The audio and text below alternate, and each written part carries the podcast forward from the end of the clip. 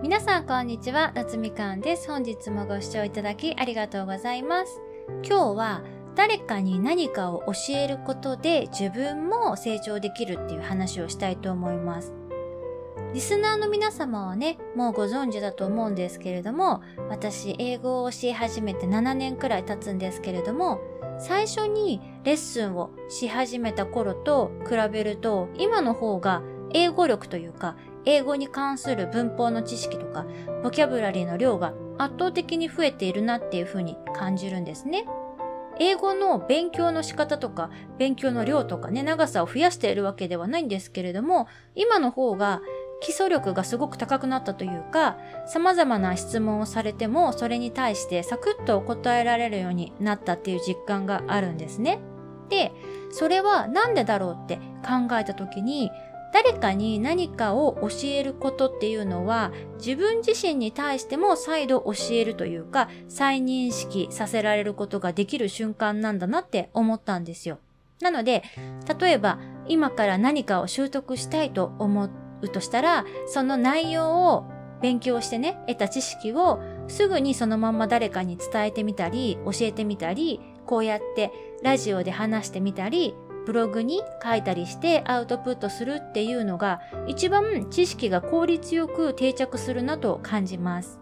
私もこのラジオを始めて約2ヶ月くらい経ったんですけれども、本で知った内容をここで要約して話すことで理解がね、すごく深まってるって感じるんですよ。英語に関しても私とレッスンを始めたばかりの生徒さんたちって自動詞と他動詞の違いとかそういうね、ことも分かってないというか知らない方結構多くって、でもね、私にとってはもう本当に基礎中の基礎っていう感じだと思うので、なんでみんなこんな基本的なことも知らないんだろうっていうのがね、最初のうちはびっくりだったんですけれども、じゃあ、それをね、いざ言葉で説明しろってなった時に、私自身のね、理解がそもそもね、かなり抽象的というか、英語のルール、文法の理解がね、ぼやっとしているなって気づいたんですよ。そこで、初めて言語化して、例えば例文を使ってとか、説明することを始めてから、私の中で文法への理解もすごく深まったというか、文法っていわゆるルールってことじゃないですか。そのルールがすごくね、クリアに自分でも再認識できるようになったんですよ。だから7年かけてやっとペラペラっとスムーズに文法とかルールをね説明できるようになりましたしその下積みのおかげで事前に予習というか下準備しなくても生徒さんたちからの質問に対してその場で即興で対応できるようになったんだなと思います。よく理解しているのとできるのは全然別物って言うじゃないですか。それってね本当にそうだなって思うんですよ。例えば、英語の文法を理解しているつもりでも、実際にね、それを使いこなせてない方っていうのは結構いらっしゃるじゃないですか。だから私は生徒さんたちみんなにね、対して文法とか参考書を読んで理解するだけじゃなくて、それをもしね、誰かに質問されたとして、その時にちゃんと相手に説明できるくらいまで理解として落とし込んでくださいっていうふうにお願いしています。私はね、意地悪なので、抜き打ちでね、自動詞と他動詞、違い説明してくださいとか、過去形と過去進行形とか、そういう時勢の違い、ここで今説明してくださいとかね、前触れなく、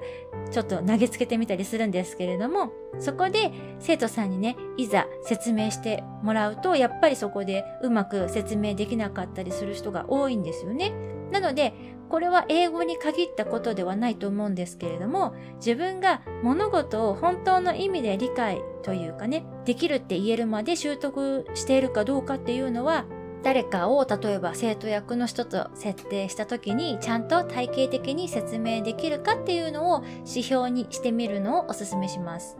私も今はね、英語に関してはいろいろ質問とかね、対応できている自信があるんですけれども、絵の描き方とかそういうものに関してはやっぱり自分もまだまだ修行中であるので、